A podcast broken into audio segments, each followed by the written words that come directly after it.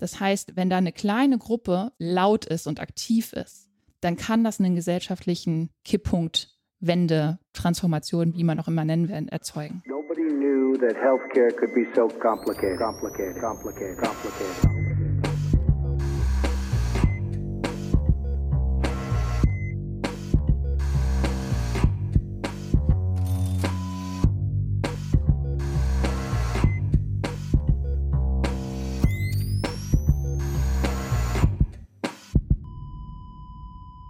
Salut und herzlich willkommen zu Gesundheit Machtpolitik mit einer Sommer-Sonderepisode mit der Aufnahme am 28. August 2022. Heute wieder am Mikrofon für euch, unser Podcast-Arzt Pascal Null-Derik. Moin Pascal. Einen wunderschönen guten Abend. Und euer Podcastpfleger Philipp Schunke. Salut allerseits. Und man hört es heute nicht dabei und daher mit ganz, ganz lieben Grüßen und neidischen Grüßen zu einem fernen südlichen Kontinent. Unsere Podcast Public Health Physiotherapeutin Claudi Czernik. Hab eine feine Zeit, liebe Co-Hostin. Mhm. Sie schickt auch immer genau. schöne Bilder, aber die dürfen wir ja wahrscheinlich nicht veröffentlichen. Ja. Was euch heute erwartet. Pascal hat ein paar gesundheitspolitische Sommernews und als Medizinmux eine, Zitat, fassungslos machende Recherche herausgesucht. Ich bin gespannt. Im Zentrum aber steht in dieser Sonderepisode das Gespräch mit der geschäftsführenden Direktorin des neu gegründeten Center for Planetary Health Policy, Maike Voss. Aber jetzt erstmal zu uns, Pascal. Was gibt's denn bei dir Neues? Ja, ich dachte, ich erkläre vielleicht noch ganz kurz, warum wir denn so eine Sommer-Episode ja, machen. Ja, bitte. Wo wir ja gesagt haben, dass wir ja, uns eigentlich nach dem Sommer melden. Nicht mal das können sie. Ja, genau. Und zwar wollten wir die Maike Voss schon ganz lange interviewen und hatten, also schon wirklich lange und dann, dann ist immer irgendwie jetzt nicht gepasst. Und dann hatten wir wirklich einen fixen Termin für vor dem Sommerpause. Und ja, dann ist was dazwischen gekommen.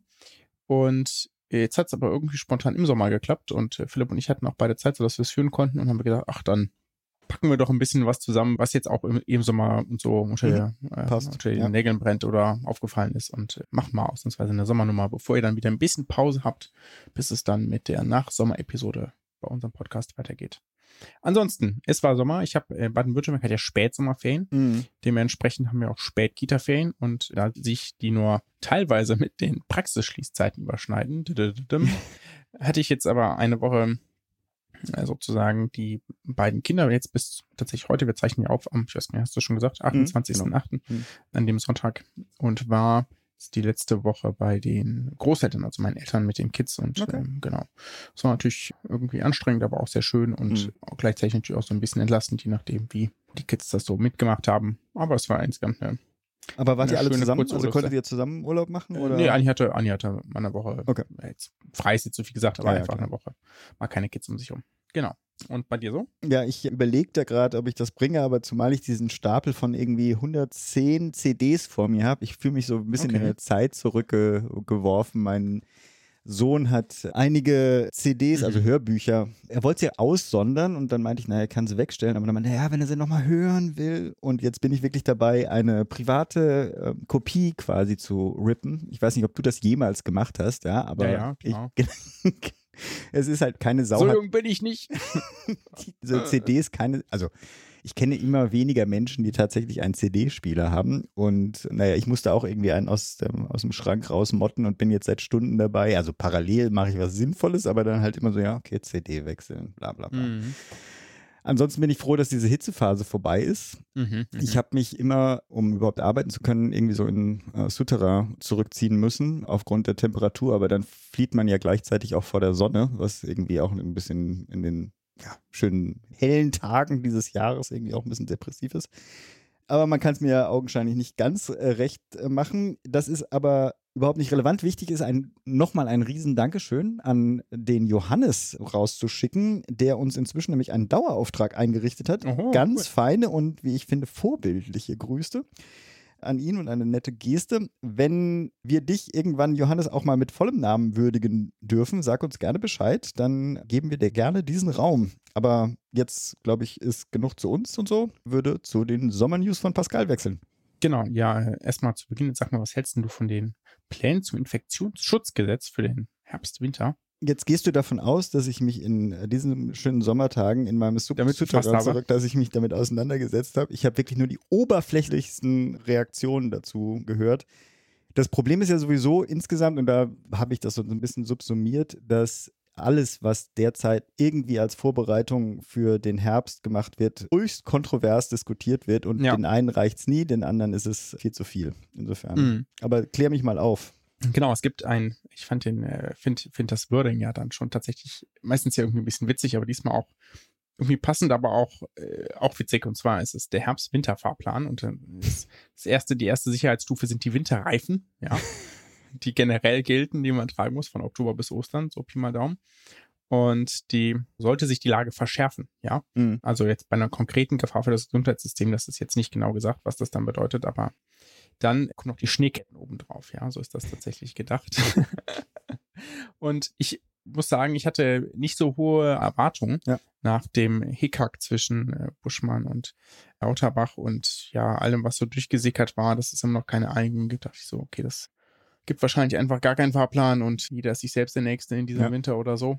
Aber ich muss sagen, ich finde es, glaube ich, angesichts der pandemischen Lage und auch so im Vergleich, was wir, was es im Ausland etc. so für Maßnahmen gibt, eigentlich, glaube ich, ganz okay und ganz vertretbar. Es ist natürlich äh, schwierig für Leute, die in einer vulnerablen Gruppe angehören und sich gerne mehr Schutz gewünscht hätten. Ich verstehe aber auch, dass man da probiert, einem, dem größeren Teil der Bevölkerung Rechnung zu tragen, die das eben sozusagen nicht mehr die gleichen Maßnahmen sozusagen ertragen möchten, mhm. vielleicht wie die letzten zwei Jahre, dass der Fall war. Und es gibt eben für Krankenhäuser, Pflegeeinrichtungen etc. gibt es wieder FFP2-Masken und Tests bundesweit. Für Betriebe gibt es zum Beispiel so eine Homeoffice-Angebotspflicht geben. Mhm. Ja, das ist auch eine, eine Angebotspflicht, finde ich auch ein besonders schönes deutsches Wort. Testangebot, Maskenregelungen etc. Das ist dann alles in der Arbeitsschutzverordnung drin. Und für den öffentlichen Fern- und Flugverkehr gibt es dann, sollen noch die FFP2-Masken sozusagen wieder getragen werden, mhm. personalmedizinische Maske. Und das, da bin ich mal sehr gespannt, ob das bleibt. Das hast du ja vielleicht tatsächlich doch mitbekommen. So eine Sommerloch-Aufreger mhm. war ja jetzt die Dienstreise von, Dienstreise ist falsch, ne? Aber die Reise von Scholz und Habeck nach Kanada, wo ja. es ein Bild aus einem, aus dem Regierungsflieger, also es ist kein, kein Linienflieger, sondern eben Flugbereitschaft der Bundeswehr, die da fliegt, logischerweise. Und da saßen eine ganze Menge Leute relativ dicht, wie das halt im Flugzeug so ist. Sie mussten auch alle 24 Stunden vorher einen PCR-Test vorlegen, soweit als Sicherheitsmaßnahme. Aber auf dem Foto war dann auch zu sehen, dass niemand da eine mhm. Maske trägt oder fast niemand. Ich bin ja. nicht sicher, ob da nicht doch einer dabei war, aber und ich äh, finde es hat natürlich zu großen Diskussionen geführt, dass das ja doch irgendwie ein sehr schlechtes Vorbildverhalten ist. Und da muss man sagen, stimmt. Ja, mhm. das lässt sich nicht wegdiskutieren. Das ist ein schlechtes Vorbildverhalten, auch wenn auf einem Flug, der Bundeswehr sicherlich formal juristisch was anderes gilt. Ne? Das ist ja so wie jetzt äh, Merz in seinem Privatflieger, der auf zu Lindners Hochzeit fliegt, jetzt auch keine Maske tragen muss, wenn er da mit seiner Frau nebeneinander im Privatflieger sitzt. Ja, das ist ja auch nun mal auch sein privater Raum. Ja, und so ist hat die Bundeswehr dann natürlich auch ihre eigenen Regelungen, aber ein schlechtes Vorbild ist es natürlich trotzdem. trotzdem ne? ja. Das ist gar nicht von der Hand zu weisen. Da bin ich mal sehr gespannt, ob das noch irgendwelche Auswirkungen auf diese allgemeine Bestimmung haben wird und man dann sagt, naja, wenn wenn das so läuft, dann kann man es nicht äh, verkaufen, dass das alle anderen trotzdem machen müssen. Da bin ich mal gespannt. Sinnvoll wäre es natürlich, das beizubehalten, aber äh, ich bin neulich hier nochmal Straßenbahn gefahren in, mhm. in, Heidelberg und in der einen hatten, naja, vielleicht, vielleicht 50 Prozent irgendeine Art der Maske auf. Mhm. Also abends, ne? So, wenn es weniger Kontrolle und so ist. Und der anderen schon noch so 80, aber ja. also überhaupt eine Maske, obwohl trotz Pflicht schon noch, äh, schon noch hart. Genau. Und dann gibt es eben nochmal weiter dazu weitere Sachen, die die Länder festlegen können, aber nicht mhm. müssen. Ne? Also jetzt Masken zum Beispiel im öffentlichen Personennahverkehr, in Innenräumen, Restaurants etc. etc. etc. Ja, genau. ja, aber wie du schon gesagt hast, ich bin eigentlich überrascht, dass es überhaupt zu irgendwas gekommen ist und im europäischen mhm. Vergleich, das bisschen, was ich gehört habe, ist es halt schon auch eine überhaupt, also streng kann man ja in dem Kontext gar nicht so richtig sagen, aber sozusagen, dass es überhaupt Regelungen für den kommenden Herbst gibt, ist schon ein bisschen Ausnahme. Ja, genau.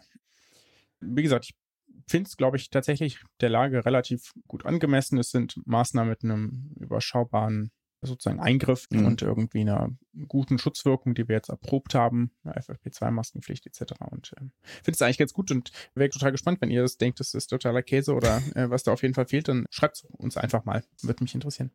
Jetzt machen wir weiter mit der nächsten News und zwar hat der ein oder andere es vielleicht schon gelesen oder gehört. Es gab ein das ist nicht der einzige Hack diesen Sommer gewesen, aber der, den ich rausgesucht habe, um ihn vorzustellen, hat, weil es auch prominent in Tagesschau etc. war, eine Softwarelösung für Primärarztpraxen wurde gehackt und dabei sind sehr viele Patientendatensätze unverschlüsselt abrufbar gewesen. Das ist natürlich sehr schlecht, ja.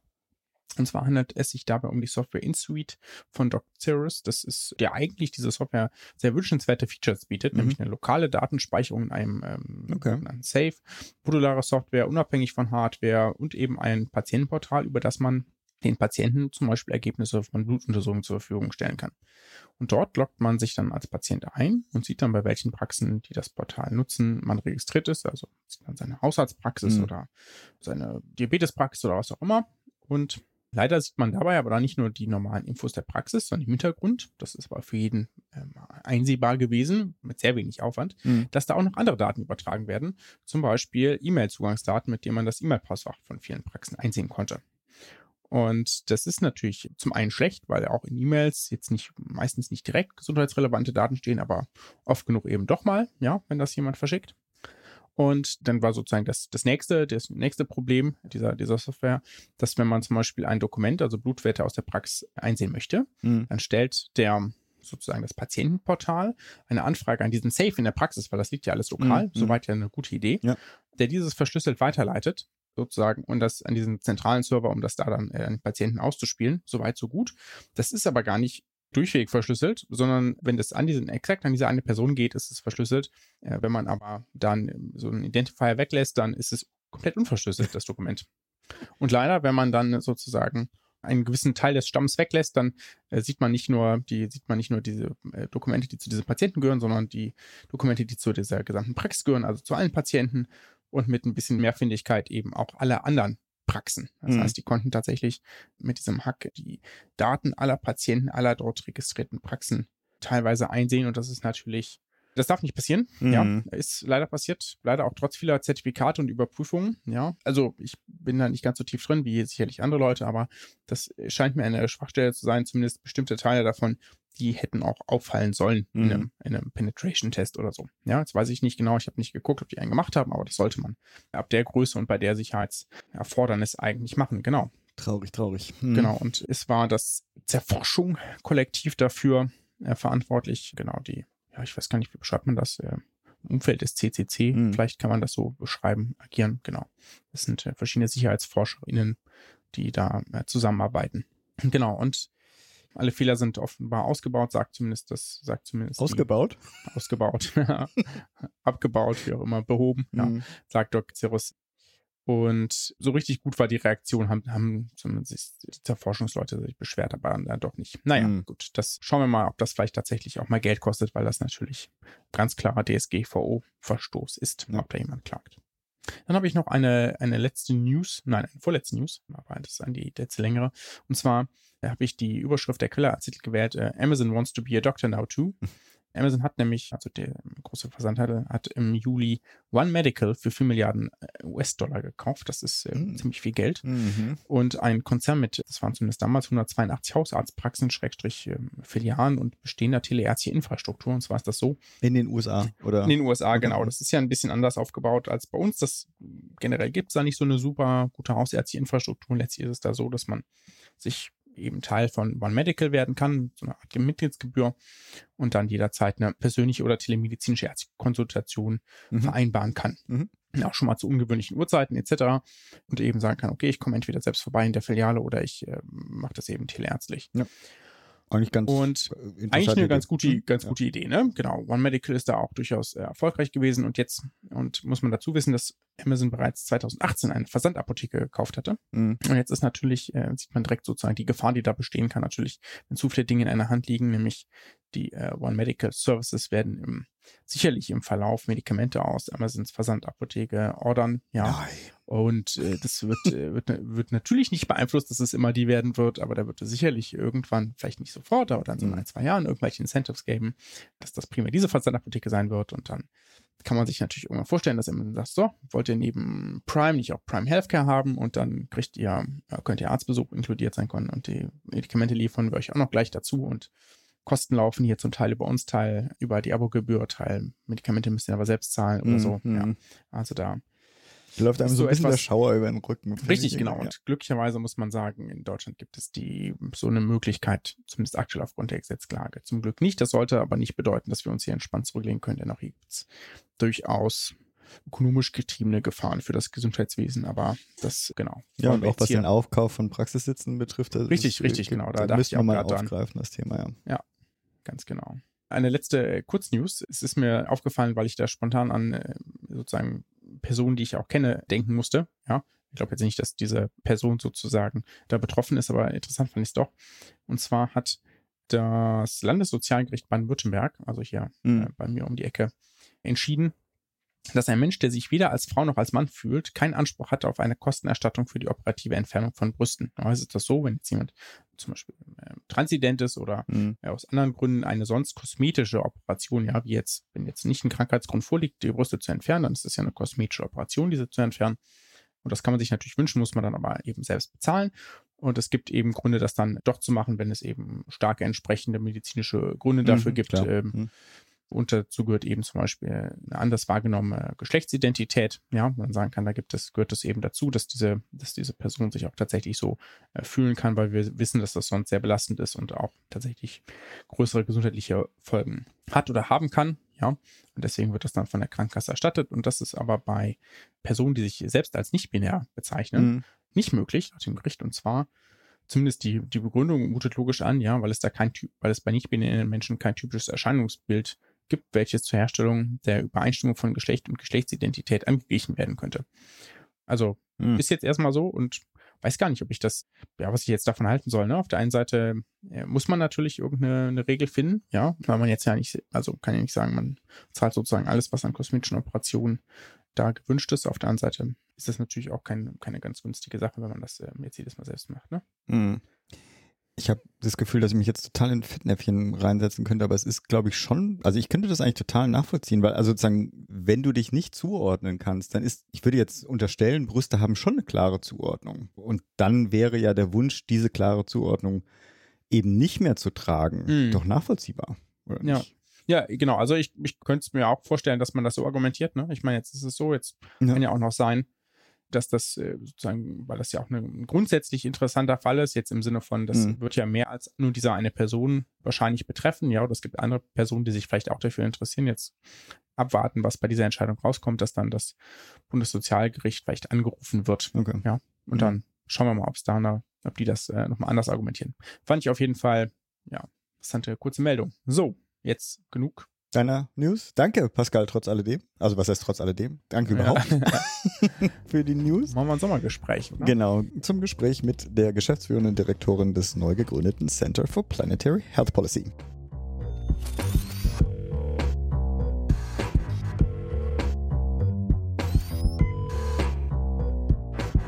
Wir sprechen heute zum Center for Planetary Health Policy, was am 15.06.22, also heute vor zwei Monaten, ihr habt gerade euer zweimonatiges gefeiert, eröffnet wurde. Bevor ich anfange, muss ich mich ein bisschen entschuldigen, dass vielleicht auch ein bisschen auffällt und das auch nur eine kleine Detour. Ich habe einen kleinen Hangover. Es war nicht gestern eine schöne Feier und der einzige Grund, warum ich, oder zwei Gründe, warum ich das erwähne. Zum einen natürlich, weil meine Stimme dementsprechend etwas angeschlagen ist, aber vor allem es war eine Hochzeitsfeier bei einem unserer treuesten Hörer. Und an dieser Stelle wollte ich nochmal schön grüßen, Sebastian. War eine tolle Feier. Danke. Jetzt aber. mit also einem kleinen Hangover sitze ich hier am Küchentisch mit der Maike Voss. Hallo Maike. Hallo. Danke. Und remote zugeschaltet Pascal natürlich auch dabei. Moin Pascal. Hallo. Genau, jetzt aber auf ins Thema rein. Auf der Website habt ihr ein Mission Statement mit dem Center for Planetary Health Policy wollen wir einen entscheidenden Beitrag dazu leisten, gesundheitliche Chancengleichheit und Klimaresilienz, das wird gleich eine der Fragen sein, nachhaltig im Gesundheitswesen zu verankern. Es damit zum Vorbild für andere Sektoren zu machen und planetare Gesundheit als zentrales Politikfeld zu etablieren. Und bevor wir in die Fragen einsteigen, wenn ich schon hier bei dir sitze, willst du kurz erzählen, wie du überhaupt zu dem Thema also entweder Klimawandel oder zum Thema Gesundheit oder zu dieser Kombination von Themen gekommen bist. Das mache ich sehr gerne. Herzlichen Dank. Erstmal herzlich willkommen an meinem Küchentisch. Ja, danke. genau, ich bin Maike Voss. Ich bin Gesundheitswissenschaftlerin und habe in Bremen, in Hamburg an der Ostküste von Australien studiert und habe im gesundheitswissenschaftlichen Studium immer die Politikwissenschaften vermisst. Beziehungsweise okay. da war immer so ein bisschen Politik dabei. Da lernt man was über das Amnok oder über andere mhm. Gesetze, aber nicht eigentlich, wie Politik passiert mhm. und geschieht. Und dafür habe ich mich immer sehr viel interessiert und habe mir das dann eigentlich so links und rechts selber angeeignet und habe meine Masterarbeit geschrieben über den Ebola-Ausbruch in Westafrika Okay. und über die Antwort der deutschen Bundesregierung darauf. Was hat Mhm. Deutschland eigentlich politisch dort vor Ort gemacht oder auch vor allem nicht gemacht? Okay. Also ich habe so ein bisschen Politikwissenschaften und Gesundheitswissenschaften in einen Topf geworfen und mir einen Ausbruch von Infektionskrankheit angeschaut. Das könnte ja, ich sehe, dass du weiterreden möchtest, das könnte ja Mhm. ein kleines eigenes Thema werden. Das fände ich ja total spannend. Kannst du auch gerne eine Minute was dazu sagen, was die Conclusion war? Also würde mich ja interessieren, was Mhm. Deutschland. Ihr musstet nicht, mach erst mal weiter, vielleicht machen wir daran eine eigene Episode. Also genau, wir können ja mal insgesamt über Infektionskrankheiten, Ausbrüche, Pandemien Mhm. sprechen. Ich habe auch viel zu Covid gearbeitet, das ist vielleicht auch ganz spannend. Genau, also grundsätzlich in, zusammengefasst in der Nutshell zu spät und zu wenig Okay. hat die Bundesregierung Mhm. gemacht, aber damit war die Bundesregierung nicht alleine. Okay. Eigentlich alle Länder haben Mhm. damit zu spät und zu wenig gemacht, obwohl die Alarmglocken da waren. So viel dazu. Diese Masterarbeit hat mich zu meinem letzten Job gebracht, nämlich in die Stiftung Wissenschaft und Politik. Okay. Das ist Mhm. Deutschlands größter Think Tank zur Außen- und Sicherheitspolitik. Die haben damals eine Stelle ausgeschrieben gehabt für ein halbes Jahr befristet 50 Prozent. Mhm. Das machen nur junge, verrückte Leute, die direkt von der Uni kommen. Mhm. So, so war ich. Und aus den halbes Jahr befristet 50 Prozent wurde eine Vollzeitstelle für fünf Jahre. Okay. Da habe ich mich, genau, haben wir so ein bisschen Projekte beantragt und das lief ganz gut. Gleichzeitig ist, und darüber reden wir ja auch noch, Gesundheit in der Think Tank-Landschaft in Deutschland Mhm. ganz schlecht vertreten. Also wir haben eigentlich keine Thinktanks Mhm. für globale Gesundheit oder für, für Public Health. Mhm. Das kommt jetzt jetzt langsam. Wir sind jetzt mit dem neuen Center ein Teil davon, hoffe ich. Das heißt, ich musste erstmal Raum schaffen und erstmal ganz viel erklären, was ist denn eigentlich ein Think Tank, was machen, was machen wir denn auch? Reden wir nachher nochmal Ja. drüber.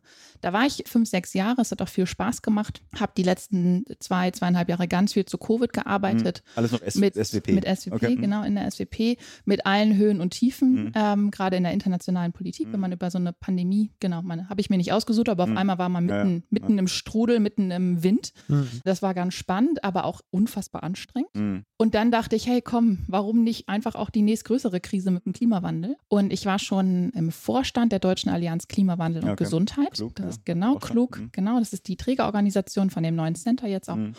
Und ich war da im Vorstand, das heißt, mir liegt dieser Verein einfach sehr am Herzen und die Arbeit der, der Person und das Mhm. Netzwerk. Und dann sagte der Vorstand irgendwann, Maike, willst du nicht ganz kommen? Und dann war in der SWP ein Projekt vorbei und dann dachte ich, warum eigentlich nicht? Mhm. Und habe ich gesagt, ich komme sofort, wenn ich einen Think Tank machen darf. Okay. Achso, Genau. mit der Idee gingst du quasi schon schwanger, bevor die Anfrage kam. Okay. Ja, okay. genau, weil ich Okay, dachte, cool. ich fühle mich sehr wohl Mhm. in diesem Arbeitsfeld und mit der, mit der Methodik, also quasi der Mhm. Wissenschaftskommunikation, das liegt mir sehr am Herzen. Und dann dachte ich, ich komme sofort, aber ich möchte gerne Think Tank haben. Mhm. Und dann haben wir uns auf den, gemeinsam auf, den, auf die Suche gemacht nach finanziellen Mitteln und haben jetzt mit der Mercator Stiftung für die nächsten vier Jahre eine Finanzierung. Da sind wir schon voll im Thema drin. Aber Pascal, vielleicht willst du auch mal zu Wort kommen. Nö, alles gut. Ich würde vielleicht direkt einmal anschließen mit der Frage 3.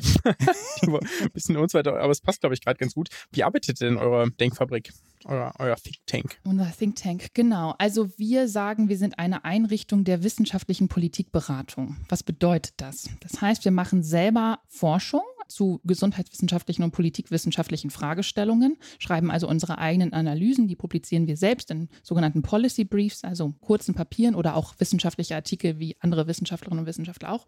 Und wir machen das nicht nur alleine, sondern auch in Kooperation mit anderen Wissenschaftlerinnen und Mhm. Wissenschaftlern. Also wir produzieren Wissen, möglichst anwendungsorientiert. Das heißt, der letzte Satz in unseren Papieren ist nicht Further Research is needed, sondern ganz konkrete Handlungsempfehlungen für politische Entscheidungstragende oder für Akteure im Gesundheitswesen. Also wirklich, was sollte jetzt genau passieren? Wer sollte was, wann, wie, womit, mit welchen Ressourcen tun? Das ist das eine. Und ich glaube, das ist auch ein oder ich denke, das ist ein großer Mehrwert, den es im System noch nicht braucht. Also diese Kommunikation und diese Übersetzungsleistung Mhm. der wissenschaftlichen Erkenntnisse. Weil das Wissen ist da. Wir wissen, Klimawandel, wir wissen, was zu tun ist. Wir müssen es nur tun. Das heißt, die Lücke ist eher in der Beantwortung der Frage, wie. Okay. Wie geht das eigentlich?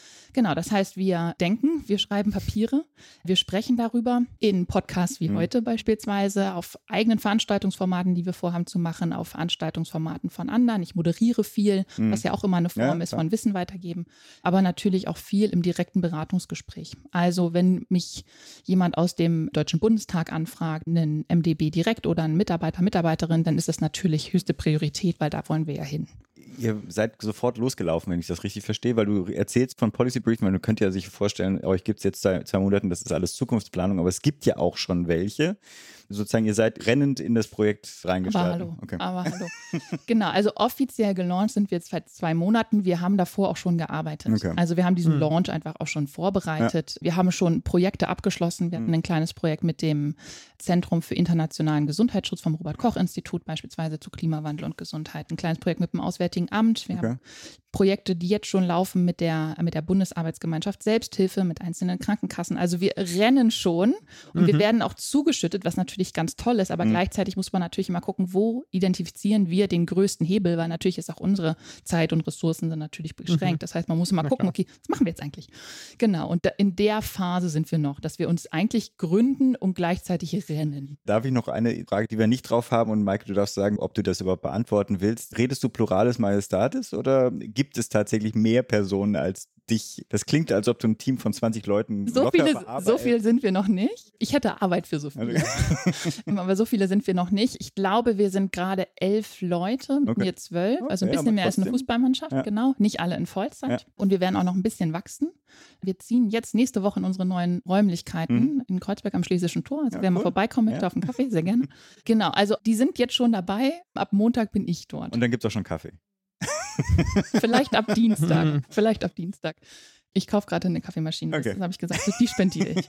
genau. Also es geht schon voll los. Ja. Genau. Das Team besteht aus Wissenschaftlerinnen und Wissenschaftlern aus Medizin, Gesundheitswissenschaften, Politikwissenschaften und Kommunikationsabteilung okay. mit dort Wissenschaftskommunikationsexpertinnen und das Support-Team, was man hm. natürlich irgendwie ja. immer braucht, was einem den Rücken frei hält und eigentlich die ganze Arbeit macht. Ich wollte ähm, da nochmal so ein bisschen auf den Start sozusagen zu sprechen zu kommen. Wenn du sagst, ihr, ihr seid euch schon noch gerade am Starten, dann ist natürlich erstmal die Frage, was versteht ihr denn unter planetarer Gesundheit, weswegen ihr jetzt plötzlich zugeschüttet werdet mit Anfragen?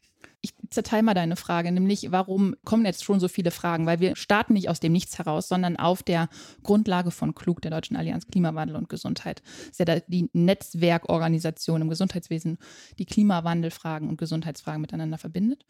Und Klug hat auch schon, bevor ich kam, politisch oder in den politischen Raum hineingewirkt, mhm. allerdings eher reaktiv. Das heißt, wenn Klug eine Anfrage bekommen hat, dann haben wir die beantwortet als Vorstand oder als Mitarbeiterinnen und Mitarbeiter von Klug. Was wir mit dem Center, mit dem CPHP jetzt machen wollen, ist das proaktiver gestalten. Das heißt, wir wollen die Themen setzen, wir wollen schauen, okay, welche Risiken sehen wir denn auf uns zurollen, wenn wir an den Klimawandel denken? Beispielsweise, wo braucht die Politik jetzt Informationen, um jetzt ins Handeln zu kommen? Das ist so ein bisschen, worauf wir schauen. Jetzt der zweite Teil der Frage, was ist eigentlich planetare Gesundheit? Planetare Gesundheit ist ein Konzept, wie Public Health oder Global Health auch ein Konzept ist. Mal praxisorientierter, mal wissenschaftlicher. Grundsätzlich beschreibt es die Zusammenhänge zwischen der Gesundheit der Menschen, der Gesundheit der Tiere und der Gesundheit der Ökosysteme. Das ist so die, die Sache, die wir, die wir uns anschauen. Gleichzeitig kann man sagen, dass da nicht alles auf einer Stufe steht, Mensch, Tier und Umwelt, weil die Umwelt kann perfekt ohne uns zurechtkommen, wir aber nicht ohne sie. Das heißt, wir müssen viel mehr auf die Verfasstheit, auf die Umwelt schauen, als wir es jetzt gerade tun. Public Health macht es ja. Es gibt ja Umwelt und Gesundheit, Umweltmedizin, aber die Klimawandelfolgen und wie sich Umwelt in den nächsten Jahren verändern wird, was wir jetzt schon wissen, der mhm. Weltklimarat sagt uns das ja ganz, ganz klar, was sich verändern wird mit der Erderwärmung beispielsweise. Das heißt, wir müssen viel mehr darauf schauen, wie, wie geht es eigentlich den Ökosystemen. Und da mhm. gibt es dann das Konzept oder die, die Theorie der planetaren Grenzen. Also wir wissen, dass einzelne Ökosysteme komplett überlastet sind. Das ist beispielsweise die Verschmutzung und Übersäuerung der Meere, was natürlich einen großen Einfluss hat mhm. auf Nahrungsmittelketten beispielsweise mhm. und dann wieder auf die Gesundheit. Klimawandel, Artenvielfalt, Stickstoff und Phosphat in den Böden. Das denkt man immer, das ist sehr weit weg von der Gesundheit der Menschen, aber eigentlich ist es ganz dicht dran. Ab und an sind die Wirkungsketten ein bisschen unterschiedlich, die nehmen manchmal einen Bogen, aber man kann alles zurückbeziehen auf Gesundheit und auf Wohlbefinden. Dazu mal eine ketzerische Nachfrage. Immer. genau, eigentlich, wenn man es ernst nimmt, gibt es äh, doch quasi keine planetare Gesundheit. Ja, das Ökosystem oh. kommt doch ohne uns aus, hast du gesagt. Mhm. Genau, ich sag ja, muss ja auch mhm. ein bisschen hier Spannung reinbringen. Sondern letztlich ist es ja schon menschliche Gesundheit. Selbst diese planetaren Überlastungsgrenzen, die gefährden ja nicht den Planeten, sondern unsere Existenz auf dem Planeten. Ne? Der Planet wird weiter existieren, es wird vielleicht andere Lebensformen sich entwickeln, wenn wir alles oder gar keine schießen. Ja, genau, aber irgendwas wird schon überleben, sehr wahrscheinlich. Ja. Es gab ja schon grammatische sozusagen Ereignisse auf diesem Planeten und trotzdem hat irgendwas überlebt und weitergemacht. Und wenn es nur ein paar Einzeller irgendwo im Ozean waren, die sich dann wieder Leben hervorgebracht haben. Das ist der positive Outblick, den wir. Genau, gibt es tatsächlich. Also ist das, ist das dann richtig, von planetarer Gesundheit zu sprechen oder nicht eher sozusagen von menschlichen Überlebensrahmenbedingungen, ja, die wir als planetare Gesundheit verstehen, weil es letztlich unsere eigene Gesundheit sichert. Ja, ich, ich sehe, wo du hin willst. Das ist auch eine große Kritik an dem Konzept, nämlich die Zentrierung auf den Menschen. Mhm. Und die Tiere sind dann auch noch irgendwo mit dabei. Aber natürlich, das ist eine große Kritik an dem Konzept. Und wir reden auch viel von, wir müssen die Bewohnbarkeit des mhm. Planeten mhm. schützen, damit wir dann auch mhm. drauf leben ja. können. Wir sind nun mal Spezie Mensch, ne? Aber gleichzeitig geht es auch genau darum, um diese Verflechtungen zu zeigen. Also Artenvielfalt, Biodiversität ist unfassbar wichtig für auch den Erhalt der natürlichen Systeme. Mhm. Ne? Also die Biene beispielsweise, aber natürlich auch für uns. Genau, aber die Kritik ist auf jeden Fall damit. Der muss man sich auch stellen, aber gleichzeitig sind wir ja die Menschen. Ja, Homo sapiens zentrierte globale Gesundheit, planetare Gesundheit. Hast du, oder ja, hast du einen genau. anderen Vorschlag? Also ich glaube, planetare Gesundheit ist jetzt gerade die größtmögliche Brille, durch die wir gucken hm. können. Mhm. Es gibt ja noch andere Konzepte mit ja. Global Health und One Health. Da gibt es auch immer Konflikte dann zwischen den einzelnen Konzepten und den Personen, die dahinter stehen. Also das sind alles Konzepte. Ne? Wichtig ist, was passiert denn wirklich im Alltag? Wo genau. fließt das Geld hin? Was wird gemacht? Was wird nicht gemacht? Und kann so ein Konzept, und das glaube ich, kann so ein Konzept helfen, den Rahmen zu erweitern. Und darum geht es eigentlich nur. Wie man das Kind am Ende nennt, ist komplett egal. Super dann kommen wir doch ganz konkret weiter. Äh, nee, ich wollte sagen, das passt doch super. Ja, es ist ja, wunderbar. Ja du, du, siehst ja Maike nicht vor dir. Ja. Man merkt so richtig auch in den Augen, jetzt könnte ich will, eine Stunde. Ich will, ich will. ja, genau, eine Stunde reden. Nee, wir wollen es ja super lassen. Warum sollte das Gesundheitswesen vorangehen und Vorbild auch für andere Branchen in Sachen Klimaschutz sein? Und welche Möglichkeiten, weil du ja gerade gesagt hast, wichtig ist, dass konkret was gemacht wird, bieten sich denn da auf individueller Ebene für jetzt Krankenhäuser, Praxen oder andere Institutionen im Gesundheitswesen, die was machen wollen? Und die adressiert ja auch, das ist vielleicht auch so eine Metafrage davon. Also, weil es ja ein Policy ist, also es geht nicht nur um Politik, sondern es geht auch um die, zumindest die Politik für die Versorger, also die Krankenhäuser, Praxen, die er gerade angesprochen hat. Genau, das genau. ist ja die Frage der Zielgruppe, genau. das vielleicht mhm. vorweg. Genau, unsere Zielgruppe sind politische Entscheidungstragende auf allen Ebenen, Bund, Länder, Kommune. Das heißt, es sind die Bundesministerien, aber auch die Abgeordneten. Klug hat eher die Zielgruppe der einzelnen Gesundheitseinrichtungen. Wenn okay, es zum Beispiel okay. geht, wie kann eine Praxis oder ein Krankenhaus klimaneutral werden, da haben andere Leute bei Klug viel mehr Ahnung als jetzt ich. Genau, da haben wir uns so ein bisschen, ein bisschen aufgeteilt. Aber gleichzeitig natürlich, wenn ich Politik berate hinsichtlich, wie kann man eigentlich auf Landesebene einen Rahmen schaffen, um Klimaneutralität zu fördern, dann hat das natürlich Auswirkungen auf die Krankenhäuser dort vor Ort, wenn es dann so einfach wäre. Ja. Die Frage, was sollte das Gesundheitswesen tun, beziehungsweise wo sind wir Vorbild für, für andere Branchen. Erstens, das Gesundheitswesen ist verantwortlich für ungefähr 5% der Emissionen, die wir okay. produzieren. Das 5%, das klingt jetzt erstmal wenig. Echt? Ja, also wenn man das mit anderen Sektoren wie Energie oder Mobilität vergleicht, wo halt die größten Emissionen liegen, Trotzdem. dann sind genau 5%. Mhm. Ne, wo, wo, entstehen die? Die entstehen in Krankenhäusern, die stehen in den Lieferketten, die entstehen in den Krankentransporten mhm. beispielsweise. Mhm. Da müssen wir ran. Hm. Wir müssen ja überall auf Null kommen. Das heißt, das ist eine Verantwortung, die das Gesundheitswesen selber hat, auf Null zu kommen, also hin zu Klimaneutralität. Dann wissen wir, glaube ich, selber aus der praktischen Arbeit, aber auch was, was wir aus, aus Studien kennen, sind Angehörige von Gesundheitsberufen die Akteursgruppe, die eins der meisten Vertrauen haben in der Gesellschaft. Das heißt, es gibt so schöne Studien, wo die Pflegekraft weit, weit, weit, weit vor, vor Journalisten und Politikern liegt. Das heißt, wem glaubt man denn? Wem glaubt man, wenn man, wenn man sagt, okay, wir sind gerade in einer Hitzewelle, schau doch mal, dass du deine Fenster verdunkelst und genug trinkst. Das geht eher durch, als würde das jetzt ein Politiker in den Nachrichten sagen. Das ist halt so eine Frage, wer hat das gesellschaftliche Vertrauen? Und das bringt Gesundheitsakteure eigentlich zu dem Punkt, dass sie inhärent wichtig sind für die okay. gesellschaftliche Transformation, vor der wir stehen. Mhm. Das heißt, wenn Krankenkassen, Krankenhäusern es ermöglicht wird, in dem Bereich Klimaschutz, Klimaanpassung mehr zu arbeiten, dann hat das hoffentlich, so denken wir, einen höheren sozialen Kipppunkt, so nennen wir das. Das heißt, mhm. wenn da eine kleine Gruppe laut ist und aktiv ist, dann kann das einen gesellschaftlichen Kipppunkt, Wende, Transformation, okay. wie man auch immer nennen werden, erzeugen. Weil das Vertrauen da so hoch ist. Und das andere ist, dass erstens schon ganz, ganz viel Bewegung in dem Feld ist. Also viele Akteure machen sich schon, die rennen, wir rennen hinterher oder rennen vorweg, mal so, mal so. Aber der Bundesärztetag hat sehr, sehr viele Beschlüsse auf dem vorletzten Deutschen Ärztetag getroffen, die wollen. Und da ist viel Bewegung drin. Und gleichzeitig sind in dem Feld auch ganz viele Potenziale. Wir nennen es immer die Co-Benefits. Das heißt, das, was für das Klima gut ist, ist meistens auch gut für die Gesundheit, mhm. wenn wir mit einer Public Health Brille drauf schauen. Also beispielsweise die Art und Weise, wie Städte gestaltet sind, wie viel Wasser, Blau und wie viel Grün Parks sind in der Stadt. Das sind immer in dem Sinne Kühlungsorte bei Hitzewellen und gleichzeitig, also ich gehe lieber durch eine Stadt mit ganz viel Grün als mhm. eine Stadt ohne ganz viel Grün. Ne? Ich will Pascal mhm. noch mal kurz fragen, du warst doch bei dem Deutschen Ärztetag vor zwei Jahren, oder? Also ich wollte fragen, ob du das auch so siehst, als ob deine Einschätzung deiner Peers auch so positiv ist. Ich war da nicht, ich habe nur Teile davon mitbekommen, aber es ist schon so, dass es gibt, glaube ich, so gut wie keine Ärztekammer. Ich habe die jetzt nicht alle durchgezählt, die Landesärztekammern, aber die meisten beschäftigen sich gerade schon stärker mit irgendwelchen Arbeitsgruppen, Ad-Hoc-Arbeitsgruppen, Arbeitskreisen, wie auch immer, sozusagen Klimawandel und gucken da zunächst mal, das ist ja auch sinnvoll, auf sozusagen ihren eigenen Fußabdruck und ihre eigene Geschäftsstelle. Also genau. beziehen sie eigentlich Ökostrom, tun sie es nicht, wie ist denn die Dämmung, mhm. ja, wollten wir eh schon mal was renovieren, dann sozusagen, wie viel Papier verschicken wir eigentlich, gibt es Papier, was wir irgendwie vermeiden oder reduzieren können, gibt es Fahrtkosten, also äh, Fahrtstrecken im Sinne von CO2-Äquivalenten, die wir reduzieren können. Das sind so Punkte, die gerade vor allem angehen. Es gibt natürlich Treffen, die man nicht vermeiden will, wie jetzt zum Beispiel den Deutschen Ärztetag, weil es ja Klar. schon noch wichtig ist, dass man da zusammenkommt. Da ist dann eben, da wird dann auch durchaus diskutiert, wie man das kompensiert. Also das sind schon so Punkte, die diskutiert werden. Das ist aber auch ehrlich gesagt das Einzige, worauf eine Ärztekammer Einfluss hat. Ne? Mhm. Weil natürlich ist die Ärztekammer weder befugt noch befähigt, irgendwelchen Institutionen aus Krankenhaus oder Praxen irgendwelche Vorgaben zu machen. Ja, weniger als Vorgaben, aber sozusagen so eine äh, Hilfestellung, wie das kommuniziert. Ihr habt ja auch Publikationen, sozusagen findet dieser Diskurs in der Ärzteschaft statt im Sinne von trickelt das down runter zur Praxis, dass er oder sie dann sich Gedanken macht, keine Ahnung, hat er überhaupt die Möglichkeit, also es, anders ich glaub, Es gibt schon Praxen, die sich dazu Gedanken machen. Bei Krankenhäusern ist das, glaube ich, ein bisschen stärker, weil da gibt es einen institutionellen Hebel, mhm. meistens über die Leitung. Ja, das sind ja auch weniger mhm. als Praxen. Und bei Praxen, ja, das ist äh, schwierig, ne? Ich meine, das ist ja freies Unternehmertum letztlich, ne? Also nicht ganz frei, aber ist ja schon ein freier Beruf und das, ob du es dir leisten kannst, sozusagen den teuren Ökostromtarif zu äh, beziehen, oder sagst, ich komme eigentlich besser über die Runden, wenn ich den günstigsten Strom beziehe, der nicht unbedingt, sondern einfach der Mischtarif ist sozusagen, ja.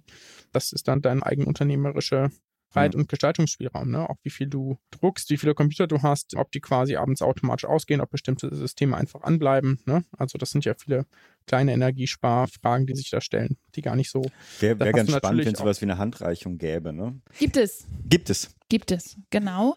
Von Klug, kleiner Werbeblock. Das Dokument heißt Rahmenwerk klimagerechte Gesundheitseinrichtung, okay. wo klug Hilfestellung gibt für Praxen, für Krankenhäuser, klimaneutral zu werden. Und die Punkte wie Gemeinschaftsverpflegung, Energie, Mobilität, Arbeitsschutz wird da abgearbeitet. Einfach nur als Idee, woran muss man eigentlich denken, wenn man die eigene Einrichtung klimaneutral gestalten möchte. Aber Pascal hat viele, viele wichtige Bereiche angesprochen, die man auseinanderpacken muss. Und da genau wollen wir ran, nämlich die Frage der Zuständigkeiten, die Fragen der Handlungsräume, die Frage der, des Agenda-Settings, die Frage der politischen Anreize. Also warum sollte ein Hausarzt jetzt seine Praxis klimaneutral mhm. gestalten? Mhm. So, das ist erstmal aufwendig und kostet Geld. Mhm. Das heißt, entweder ist es persönliche Überzeugung, was mhm. zum Klimaschutz mhm. zu machen, super. Da sind ganz viele dabei und rennen schon los, aber gleichzeitig müssen wir diese Leute hier unterstützen mit solchen Rahmenwirkungen, aber ja eigentlich auch mit Klimamanagern, die noch zur Seite stehen, beispielsweise, ohne total viel bürokratische Last noch zu schaffen. Ne? So will man ja auch nicht und mit finanziellen Anreizen. So, also man muss die Anreize schaffen, damit das passiert. Das ist eine Frage, die wir hatten, war, welche Möglichkeiten hat der Gesetzgeber überhaupt aus eurer Sicht und wie nutzt ihr das? Das eine wäre also Anreizstrukturen zu schaffen, dass Arztpraxen keine Ahnung, irgendwas klimaneutral in die Richtung verändern können. Aber welche seht ihr noch, was der Gesetzgeber sozusagen an Handlungsoptionen hätte für den Bereich? Genau, erstmal groß anfangen natürlich. Mhm. Erstmal muss man die Rahmenbedingungen, die wir jetzt haben, also mhm. SGB, auf den Prüfstand stellen. Und okay. das machen wir gerade. Wir gucken gerade, wie kriegt man da rechtlich, mit dem, mit dem rechtlichen Hebel eigentlich mehr Klimaschutz, Klimaanpassung und vor allem Nachhaltigkeit rein, weil Ziel von uns ist es, dass wir neben den großen Prinzipien Wirtschaftlichkeit, Zugang und Qualität, dass wir das flankieren mit einem Nachhaltigkeitsgebot. Das stellt alles auf den Kopf, vor allem das Wirtschaftlichkeitsgebot. Das ist schon ein richtig dickes Brett, aber wenn wir Klimaschutz, Klimaanpassung ernst nehmen, um die Bewohnbarkeit des Planeten zu schützen, da sind wir wieder, müssen wir in die Richtung. Geht gar nicht anders. Hm. Das heißt, wir müssen an diese Rahmenbedingungen ran. Das ist das dickste Brett, was wir haben. Geht aber nicht anders. Das heißt, da wollen wir Vorschläge machen, was da verändert werden kann. Dann ist es, wie du gerade schon gesagt hast, Anreize zu setzen für Klimaneutralität, aber auch Anreize zu setzen für Prävention und Gesundheitsförderung. Und das liegt ja meistens, nicht nur, aber auch meistens außerhalb des Gesundheitswesens. Da sind wir bei Health and All Policies. Ich glaube, vielleicht ist es noch ein nächster Podcast. Wir müssen Health and All Policies ganz anders denken mhm. und viel aktiver werden in dem Bereich. Wir können das fast ausmachen, aber das ist bisher noch ein Loch ohne Boden, mhm. wie man das nennt. Mhm. Ich mache erstmal weiter. Das andere ist eine Bilanzierung. Also wir müssen wissen, okay. wo im Gesundheitswesen liegen denn die Emissionen. Und das geht im Krankenhaus ein bisschen einfacher, weil da schon eine ordentliche, also da ist ja eine Bilanzierung immer da, ebenfalls eine Wirtschaftlichkeitsbilanzierung. Wir müssen hinkommen, dass wir auch gucken, okay, wo liegen denn genau die Emissionen? Da sind wir aber bei dem Problem der Lieferketten. Also wenn wir an Medizinprodukte, an Medikamente denken, dann liegen die Emissionen ja nicht, wenn die Pille in den Mund geht, sondern die liegen in der Produktion. Das heißt, wir sind außerhalb des Krankenhauses. Da wird es dann wieder komplizierter, aber da müssen wir auch hin. Eine Sache ist die Energieversorgung. Wird diese aktuelle Situation, ich weiß gar nicht, wie die Krankenhäuser mhm. da versorgt werden, aber einige davon werden natürlich auch mit Gaswärme produzieren. Ist das ein Thema? Produzieren fast alle mit Gaswärme. Ist das fast ein Thema? Alle. Kann man da ansetzen, wo man sagt, okay, macht jetzt alle, gibt es ein Sonderprogramm Gesundheitsversorgung, der kriegt alle Erdwärme? Wäre das sowas? Genau, mir ist so ein Programm noch nicht bekannt. Das wäre natürlich etwas. Gleichzeitig wissen wir, Gesundheitseinrichtungen zählen zur kritischen Infrastruktur und mhm, werden damit okay. immer besonders geschützt. Und das ist auch schon politisch angekündigt worden, dass man da, dass die natürlich irgendwie versorgt werden, auch wenn Russland jetzt den Hahn komplett zudreht, die werden versorgt. Gleichzeitig werden unglaublich hohe Kosten auch auf die Krankenhausbetreiber, auch auf die einzelnen Praxen zukommen. Die Frage, wie man das lösen kann, ist noch nicht geklärt. Gleichzeitig denke ich immer, dann, wenn es wirklich auch finanziell wehtut, ist eine Möglichkeit für Transformation. Das heißt, wir müssen jetzt da reingehen und über Energieversorgung sprechen. Und wir machen das jetzt oder fangen gerade damit an, darüber nachzudenken, das über das Thema Kälte zu machen. Okay. Weil es wird ja kalt, wenn mhm. wir nicht heizen. Auch wenn das schwer vorstellbar ist bei den Temperaturen. Bei den Temperaturen jetzt gerade, genau. Wir haben Klug hat gerade eine große Kampagne gemacht zu Hitze, was natürlich auch immer ein Einstiegsthema ist in so einen in, mhm. Klimawandel und mhm. Gesundheit. Kälte aber auch. Und Kälte zum einen in Gesundheitseinrichtungen ist eine finanzielle Frage, aber mhm. auch eine Frage von gesundheitlicher Chancengerechtigkeit. Wer kann sich denn heizen leisten, wenn es so viel teurer wird. Und welche gesundheitlichen Folgen haben wir dann? Wenn große Gebäude, wo viele Menschen drin leben, nicht beheizt werden, so dann haben wir Krankheiten, Todesfälle, früher oder später. Die Deutsche Krankenhausgesellschaft fordert ja schon, dass es da quasi Geld gibt, ja, damit sie Krankenhäuser sich klimaneutral machen können. Genau. Weil sie ja schon feststellen, und das, das ist nämlich das Ding, ne? Ich meine, du sagst zwar, dass das irgendwie eine Chance ist, da jetzt äh, umzusteigen, aber so wenig Geld wie die Krankenhäuser haben, mhm. sehe ich nicht, dass die Investitionskosten locker machen können, um die Energieversorgung im Keller umzustellen. Ja, und das ist das teuer, ne? Also da ja, eine Wärmepumpe. Ja. Also ich meine, da reden wir nicht, reden wir nicht eine Wärmepumpe für für ein Einfamilienhaus, ja, nee. mit 120 Quadratmeter, ne? Das sind ein paar tausend Quadratmeter, die da irgendwie beheizt werden müssen. Das ist bedeutend teurer. Genau. Und wo wir ja hinkommen müssen, ist, dass der Investitionsrückstau, mhm. der muss grün werden. Und dann alle neuen Finanzmittel müssen auch grün werden. Das ist eine Riesenherausforderung, gerade in der dualen Krankenhausfinanzierung. Haben wir jetzt auch noch keine riesengroßen Antworten drauf. Da, mhm. Wir legen gerade erst los. Aber das ist natürlich ein dickes Brett, was man bohren muss, wo man ran muss ich frage mich auch, ob es überhaupt sinnvoll ist, so einen Fonds aufzulegen, weil ich ja erstmal sinnvoller fände, die Anzahl der Krankenhäuser zu reduzieren und ja, dann zu überlegen, welche ja, wir ja, halten wollen. Okay, anderes um spannendes Thema, Überversorgung. Aber das, äh, mhm. genau, das äh, wollen wir jetzt mal nicht auseinanderklamüsern. Ich finde, wir haben jetzt schon super Ideen gesammelt für oder Möglichkeiten ausgelotet, was individuell und gesetzgeberisch passiert werden kann. Jetzt habt ihr ja als CPHP, ne, ist die Abkürzung. Gibt es da ja schon ein Wiener schöner ausdrücken? Gibt, habt ihr schon so ein Also ich meine, irgendwie das. Du, du glaubst gar nicht, wie lange wir nach einem Namen gesucht haben ja. und wie viele Abkürzungen wir auf dem Tisch liegen hatten. Das okay. ist das Beste, was wir konnten. Okay, wir sind okay. Wissenschaftlerinnen und Wissenschaftler und keine Marketing-Leute. Wir bleiben bei CPHP Policy Brief. Ihr habt den ersten Policy Brief veröffentlicht und da habt ihr auch Fragen gestellt und zwar an Gesundheitsakteure, Wissenschaft und Politik. Kannst du uns vielleicht exemplarisch, damit es nicht zu lang wird, vielleicht zwei oder deine wichtigsten ein, zwei, drei davon erläutern? Gerne. Genau, mit dem Policy Brief wollten wir auch einmal erklären aus unserer Sicht, was planetare Gesundheit ist, mhm. wie sich das zeigt im deutschen System oder beziehungsweise noch nicht zeigt, weil wir haben es eigentlich ja noch gar nicht institutionalisiert. Und als neuer Akteur wollten wir erstmal nur Fragen aufwerfen und noch nicht mit den großen Antworten kommen, weil who are we? Deswegen haben wir gesagt, wir wollen mit Fragen auf das Feld eindreschen und da ein bisschen Bewegung sorgen. Das war so der Hintergrund. Genau, ich habe mir zwei rausgepickt. Das erste ist Krisenprävention und Vorbereitung, was wir, glaube ich, neu denken müssen, weil planetare Gesundheit als Konzept schaut immer eher in die Zukunft. Also Gesundheitswissenschaften als Wissenschaft schaut eher mal eher in die Vergangenheit und macht so retrospektive Kohortenstudien. Klimawissenschaft schaut in die Zukunft und macht Modellierung und Projektion in die Zukunft. Und das bringen wir zusammen. Das heißt, vor welchen Herausforderungen stehen wir eigentlich? Wir mhm. wissen, dass wir, dieser Hitzesommer, den wir jetzt gerade haben, ist wahrscheinlich der kühlste, den wir in Zukunft haben werden. So. Schöne Aussicht, ne? Ja, super, ne? Genau. Und es ist jetzt schon super heiß. Ja, in, ja. Vor allem in den Großstädten, aber nicht nur dort. Das heißt, wir müssen die Gesundheitseinrichtungen auf Hitze vorbereiten. Und zwar richtig wir wissen auch, dass mit mehr Klimawandel, mit mehr Erhitzung, mit mehr Klimawandel und mit dem nach vorn dringen des Menschen in den Naturraum und der Tiere und der, der Pflanzen Infektionskrankheiten wahrscheinlicher werden. So, Covid, Affenpocken, wir sind mittendrin. Das ist, das ist nicht mehr weit weg. Wir sind mittendrin. Wie gehen wir mit diesen Krisen um? Und wir schauen da, wie gehen wir international mit diesen Krisen um? Wir bereiten uns darauf vor. Aktuell wird ja ein neuer Pandemievertrag quasi gerade verhandelt oder begonnen zu verhandeln. Aber natürlich auch hier in Deutschland da kann man auf die Bundesebene schauen, auf die Länderebene. Covid ist dann natürlich ein gutes Beispiel, aber wir müssen natürlich die Resilienz der einzelnen Akteure vor Ort stärken. Da müssen wir hin. Das wird eine Aufgabe werden. Ja. Pascal, hast du noch was? Nee. Dann, Maike, hast du noch was zu ergänzen, was du unbedingt hier am Küchentisch loswerden möchtest? ganz herzlichen Dank für die Einladung. Aber ich habe das Gefühl, wir haben noch ganz viele offene du, Wir haben alles nur angesprochen, ja, auf jeden Fall. Lasst uns noch mal tiefer ja. gehen, da wo, wo ihr oder wo die Hörerinnen und Hörer tiefer gehen wollen. Genau, genau. wir probieren es, uns zu merken und umzusetzen. Herzlichen Dank. Sehr gerne, danke. Ciao. Tschüss. Ciao. Es war ja sowohl ein nettes Gespräch, als auch es war sehr angenehm aufgrund der angenehmen Temperaturen in ihrer Küche. Genau. Ah ja, ja. Aber wir sollten das fortführen. Ja, genau. Wir sollten auf jeden Fall fortführen. Ich möchte vielleicht auch noch kurz ergänzen, dass meine äh, sehr provokante Frage zwischendrin äh, nicht, äh, nicht ernsthaft meine oder grundsätzlich meine Meinung äh, da wieder gibt, sondern dass natürlich so, vor allem so ein bisschen Avocatus Diaboli war, ja, damit man damit das Gespräch auch ein bisschen eingeheizt wird. Kam auch so rüber. Aber du hast Kam noch einen. Medizinmux mitgebracht. Many people would go to a doctor earlier if they didn't trust some quack who is doing nothing for them. That's what makes a quack so dangerous. Genau, ich hatte eigentlich, dachte ich, was ich nehme aus was aus meinem Fundus und habe dann aber jetzt im Sommer hat man ja manchmal so ein bisschen Zeit mit Kindern, naja, noch so ein bisschen weniger, aber eine Recherche der Süddeutschen gewesen, die ich äh, so fassungslos fand oder die mich so fassungslos gemacht hat, mhm. dass ich die einmal hier auch berichten möchte. Und zwar geht es dabei um das Unternehmen Second Sight, das ein Chip namens Argus 2 produziert hat. Und das ist beziehungsweise war ein sogenannter Netzhautchip, der mhm. also als Implantat in die Netzhaut äh, des Auges blinde Menschen eingesetzt wird.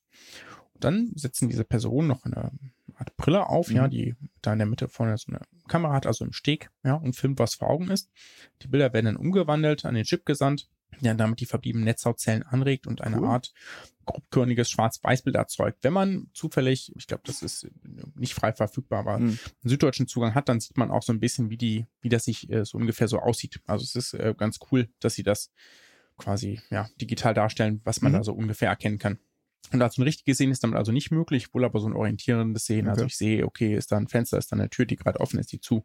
Ein bisschen über erkennt man dann auch verschiedene Personen damit. Ne? Also man kann sich damit schon wieder so ein bisschen bewegen. Das ist aber auch keine Lösung für alle blinden Personen, sondern für solche mit Störungen der Netzhaut, die zur Erblindung führen. Also okay. zum Beispiel so eine entsprechende Netzhautentzündung.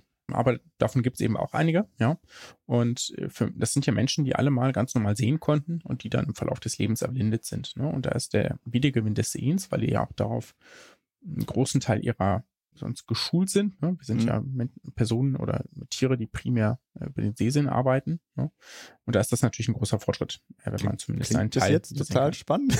Klingt total gut. Ne? Was ist also jetzt der Murks an der Geschichte? Und zwar, ich glaube, in Deutschland gibt es da auch so eine, steht gar nicht genau, so ein paar Dutzend Leute, die das hatten. Und äh, 2019 hat die Firma Second Sight die Produktion eingestellt. Okay. 2020 dann die meisten Mitarbeiter entlassen und nur noch in den USA können Nutzer teilweise noch Ersatzteile etc. erhalten. Okay. Ja, also für woanders lebende Personen, und das sind laut dem Artikel weltweit insgesamt 350 eingesetzte Implantate, gibt es nun nichts mehr. Keine Updates, keine Ersatzteile.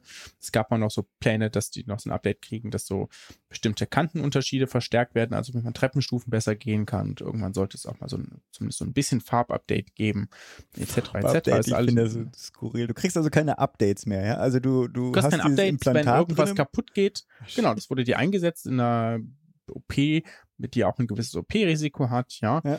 Dem ist ein gewisses Risiko auf sich genommen und sie jetzt im Stich gelassen worden, ja. Und eine das Handhabe. So eine skurrile Geschichte. ja, das, das ist das so skurril und so bitter, ja. ne? weil es betrifft jetzt glücklicherweise ist natürlich nicht so viele und es ist jetzt nicht so wie damals mit diesem äh, Brustimplantate-Skandal, ja, ja, Aber natürlich ist der auch ein bisschen anders gelagert, ne? Die waren ja einfach schlecht verarbeitet. Mhm. Ja, nee, einfach, genau, ne? genau. genau. Aber so jetzt, äh, da ist etwas, was prinzipiell gut funktioniert hat, ja. ja. Und jetzt sozusagen wo es nichts gibt, ja. Und eine Handhabung hast du natürlich auch nicht. Oder wie die EU-Kommission dazu sagt, ja, der Fall eines Firmenbankrotts ist nicht reguliert. Ne? Also was willst du machen, wenn die Firma pleite geht? Ne? So. Und das heißt, es fehlt da irgendwie eine Regulierung auf der dafür zuständigen Ebene, nämlich der europäischen Ebene, für solche aktiven Implantate. Wir haben jetzt ja schon eine neue Medical Device Regulation, aber das ist da meines Wissens auch nicht erfasst, ja, mhm. dass man für solche aktiven Implantate, und die wird es ja wahrscheinlich zukünftig immer mehr geben, ne? dass man dann bestimmte Funktionen eben auch nachträglich noch per Software-Update etc. installieren kann. Ja, es betrifft jetzt nicht die Hüftendoprothese, ne, aber eben andere Implantate. Alles, was, was irgendwie Software beinhaltet, zumindest genau, mal, ne? ne? Mann. Und dass du da eine entsprechende Nachsorgepflicht brauchst, ja, und auch Möglichkeiten zur Absicherung von einem Bankrott, ne? Dass du sagst, okay, im Fall von bestimmten Unternehmenskonstellationen wird der Code zum Beispiel eben freigegeben. Ja, du kannst ja sagen, ne, solange muss der eben halt irgendwie, kann der geheim bleiben, Unternehmensgeheimnis etc. Aber dass dann irgendjemand Möglichkeiten hat, äh, Teile nachzuproduzieren und eben auch den Code einzusehen und entsprechend äh, sozusagen anzupassen, ja, oder abzudaten. Ne? Also so etwas muss, ich, muss man sich da echt überlegen. Abgefahren. Ne? Ich habe sofort irgendwelche Dystopien im Kopf, ja. Ja, absolut. Ja, genau so. Ne? Krass, krass, krass, ey. Gerade bei so einem Implantat, ey. Kannst du dir mal vor, das heißt, ja, macht pleite, dabei irgendwelche, und dann finden sie irgendwelche Backdoors, ja, und dann werden auf einmal Werbung in dein Sichtfeld eingespielt, weil irgendjemand dich kennt. Ja, ja, ich meine, du kannst ja nichts mehr so. Also, okay, gut. Ja, richtig, da kannst nichts machen, ne? Ja, und ich meine, die Leute, die sind jetzt halt wieder blind, ne? Also sozusagen, es gab, gab einen kurzen Fortschritt, ja, ja. für manche war es vielleicht auch nicht so hilfreich wie für andere, aber für alle, die es ein Zugewinn war, ist es natürlich eine Katastrophe. Wow. Okay. Wie kommen wir jetzt zum Ende? Das ist ja erstmal ein Schocker. Ja, jetzt einen schönen Sommer noch. Na gut, okay. irgendwie, wir machen jetzt einfach einen ganz harten Cut hier. Ja. Leute, macht so einen Scheiß nicht, ja, und ansonsten bleibt gesund, macht gesund. Nobody knew that healthcare could be so complicated.